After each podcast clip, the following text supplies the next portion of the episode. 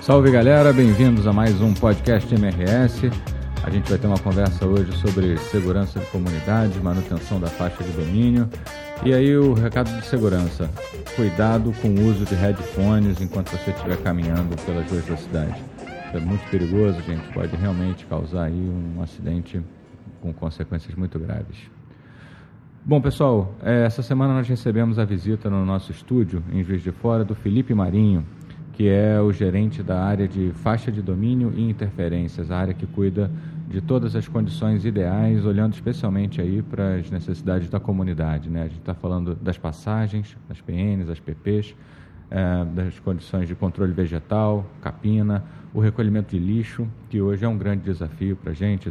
Todos nós sabemos que a área da ferrovia é usada para descarte irregular do lixo. Confiram aí algumas informações, um balanço de 2018 algumas perspectivas importantes para o ano que vem, para 2019. Vamos lá. Bom dia, Felipe. Obrigado aí pela presença, cara, pelo seu tempo. Bom, assunto para tratar com relação à FDI é o que não falta, né? A gente tem um escopo de trabalho imenso. É, você começa dando para a gente um, um, panorama, cara. Como é que foi o trabalho especificamente com relação às passagens em nível? PNs, PPs? Como é que foi o ano de 2018 aí? Bom dia, Marcelo. Bom dia. Obrigado pela oportunidade. Então, PN é um trabalho que a gente tem né, feito algo diferente desde 2017. Né? Nós entendemos que para manutenção de PN existe a necessidade de fazer manutenção cíclica. Uhum. Né? A gente trabalhava muito com a parte corretiva pontual. A gente ia num local, fazia uma manutenção, fazia em outro, o negócio não gerava resultado. A gente não conseguia obter o resultado esperado naquelas manutenções. Uhum. Então, nós implementamos a manutenção cíclica. De 2017 para 2018, nós pegamos municípios críticos, foram 17 municípios críticos, e começamos a fazer a manutenção dessa forma. Críticos em termos de, de, de número de acidentes, né? de abarroamento, né? de condições críticas na PN. Perfeito. E começamos a fazer a manutenção dessa forma. Ou seja, 17 municípios com mais acidentes, e a gente foi lá e começou a fazer manutenção dependendo da criticidade da, da PN, podendo, podendo ser trimestral, quadrimestral ou semestral.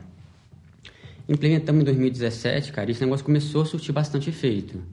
A gente hoje, por exemplo, 2018, todo o abarroamento que nós tivemos, infelizmente ainda tivemos abarroamentos, a gente viu que não era por característica da PN, por condição da PN física. Uhum. Era sempre imprudência, imperícia, mas a PN em si, ela estava em boas condições.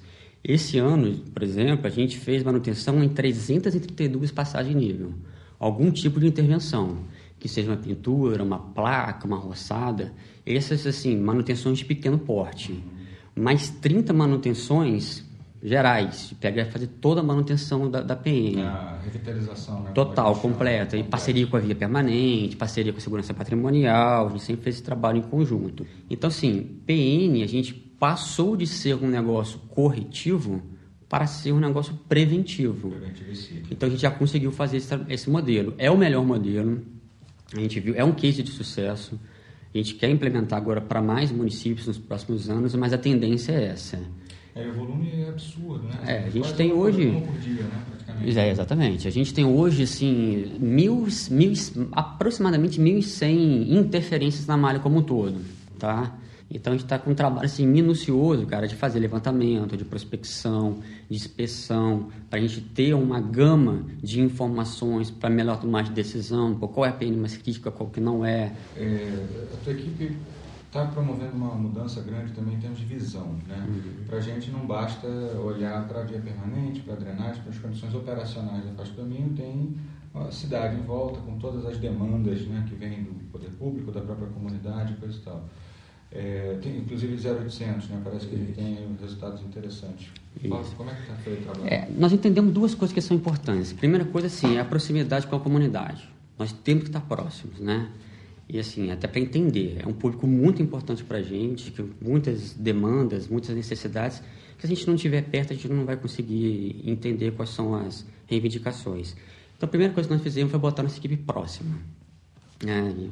É claro que a gente não consegue estar 100% dos momentos próximos, mas a nossa equipe está sempre ali tentando buscar e rangariar informações. Uma outra forma que a gente tem é de manter esse público ele tenha acessibilidade à, à MRS. E aí tem o canal 0800. Esse canal 0800 é um canal praticamente, ele é externo e também interno, ele pode ser usado pelo público interno, mas a comunidade usa muito para trazer aquilo que eles têm como anseio de manutenção da, da MRS. Então a gente está um trabalho muito dedicado em relação a isso. Assim, a gente pega, esse ano, por exemplo, nós tivemos 420 chamados tá, de, da comunidade de atendimento, de coisas que eles achavam importantes. Nós trouxemos para dentro, botamos isso dentro do nosso planejamento. Tá? É hoje o nosso principal viés, é atender a comunidade, deixar a comunidade satisfeita, é, é, é melhorar essa relação né, com, com o externo. Nós estamos com aderência hoje de 95% de, de, de atendimento no chamado, quando a gente pega a malha como um todo. Então, assim, é uma ferramenta eficaz, boa, ajuda a gente no planejamento e a gente consegue, com isso, ter abertura na comunidade. A gente está ganhando hoje o respeito deles. Para fechar, queria falar de um tema que é difícil para a gente, né? Uhum. que é o lixo especialmente agora entrando no período de chuvas, né, o lixo acumulado causa uma série de problemas tanto para a operação quanto para a saúde pública. Né? Dá um panorama para a gente aí, os principais desafios, como é que, como é que a gente está lidando com a questão do lixo? A gente pode pegar o lixo, intercalar e ter uma sinergia com a, manutenção da faixa de domínio. Nós estamos agora, cara, para finalzinho de 2018, 2019, implementando também a manutenção cíclica em municípios. Ou seja, como a gente fazia uma coisa também pontual, não dava o efeito que a gente esperava. Agora a gente entra no município e faz tudo. Então, a gente pega um perímetro urbano, igual, por exemplo, Juiz de Fora, que são 30 quilômetros de, de perímetro urbano, a gente entra fazendo tudo. Limpeza, roçada, poda e principalmente recolhimento de lixo, tá? É, é, um, é, um, é um assunto delicado, a gente tem muito, muito problema com isso, mas a gente tem conseguido trazer algumas parcerias importantes para a gente, principalmente dos órgãos públicos. A gente vai lá, pega, faz o recolhimento, deixa um local já destinado, combinado com eles, pega e faz pelo menos a destinação para a gente. Então, assim, o que a gente tem procurado fazer em relação a isso? Campanha de conscientização com as pessoas, mostrando qual é os principais problemas que aquilo pode gerar para as próprias pessoas que jogam lixo e parceria com, com alguns públicos. É o que a gente tem alavancado. A gente tem alguns cases que são mais complicados, mais complexos, que a gente está aprofundando agora em 2019, que é a questão do Arará e a questão do Barreiro. São dois locais críticos para a gente. A gente recolhe no Arará, só para você ter ideia, uma, mais ou menos mil toneladas por mês. Isso é muito significativo. Tá? A gente está querendo fazer um trabalho diferente lá. Quais são iniciativas para resolver o problema Arará? Nós estamos trocando nosso fornecedor. Nosso fornecedor é um fornecedor agora com expertise em outras ferrovias, que tem um conhecimento, que a gente vê que nesses locais que eu trabalho já tem lá um padrão de, de manutenção melhor. E assim, o desafio dele é fazer algo diferente. A gente hoje tem que sair da caixinha, não dá mais para ficar recolhendo e enxugando gelo. É, a gente é, a gente quer fazer trabalho diferente, a gente quer na comunidade, a gente quer fazer acordos lá com o pessoal de, de criar praças de convivência, criar é, locais de URPV, né, que são recolhimento de pequeno volume para recicláveis. Então, assim, essa é a tendência agora para 2019. A gente fazer uma imersão nesse, nesse contexto, trazer não só a parceria, a gente já conseguiu, de, de órgãos públicos, mas também da comunidade. Entendeu? É mostrar para ele que aquilo ali pode gerar até frutos financeiros para eles, né?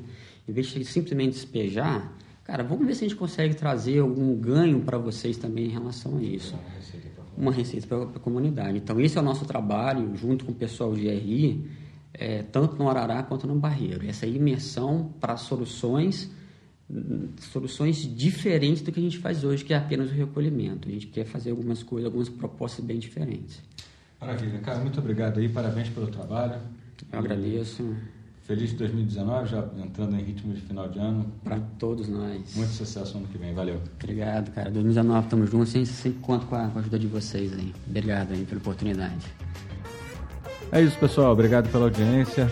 É, lembrando, o Felipe mencionou nosso 0800, anota aí. 0800 979 3636. Forte abraço, até a próxima.